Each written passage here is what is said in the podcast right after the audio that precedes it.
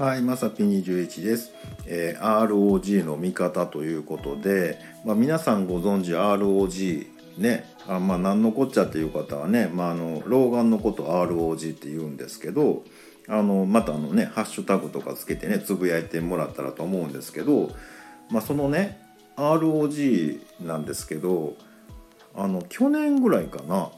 あのアメリカではその ROG に効く目薬がもう承認されてるんですよね。うん、なんかね目薬さしたらね6時間から12時間ぐらいの間はね ROG じゃなくなるらしいですよ。なんかねあのまあ瞳孔をねまあ言うたらちょっとこう絞る感じ、まあ、カメラで言うたらこうレンズをねこうなんかキュッと絞る感じでこうはっきり見えるようにするらしいんですけど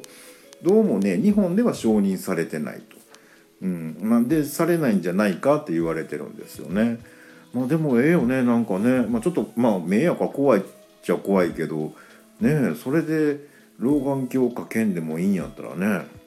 うん。まあ結構ね高いんですよ。その金額もその向こうの値段で言ってもね、まあ、7,8,000円。まあね今やったらね円に直したら1万円超えると思うんですけどまあそれ多分1ヶ月ぐらいかな。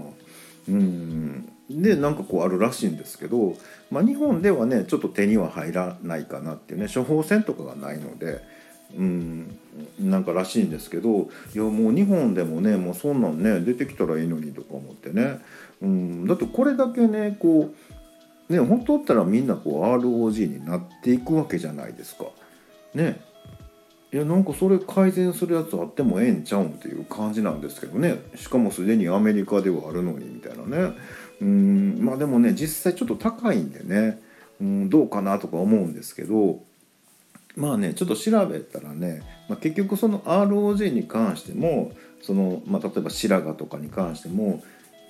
あの原因はね結局血行じゃないですか、うん、まあまあの原因はね。だからねもうなんかちょっとねあのーうん、こう血行が良くなるように、うん、運動せなあかんやろうなっていうね、うん、結構前から思ってます。はい、多分ね誰かけあの頑張って運動してくれてはると思うんで、まあ、僕の番が来たらねあいつかそのうち頑張ろうかななんて思ってます。ということで本日は以上となります。えーまた下に並んでるボタンと押していただけますとこちらからもお伺いできるかと思います。ではではまさぴ21でした。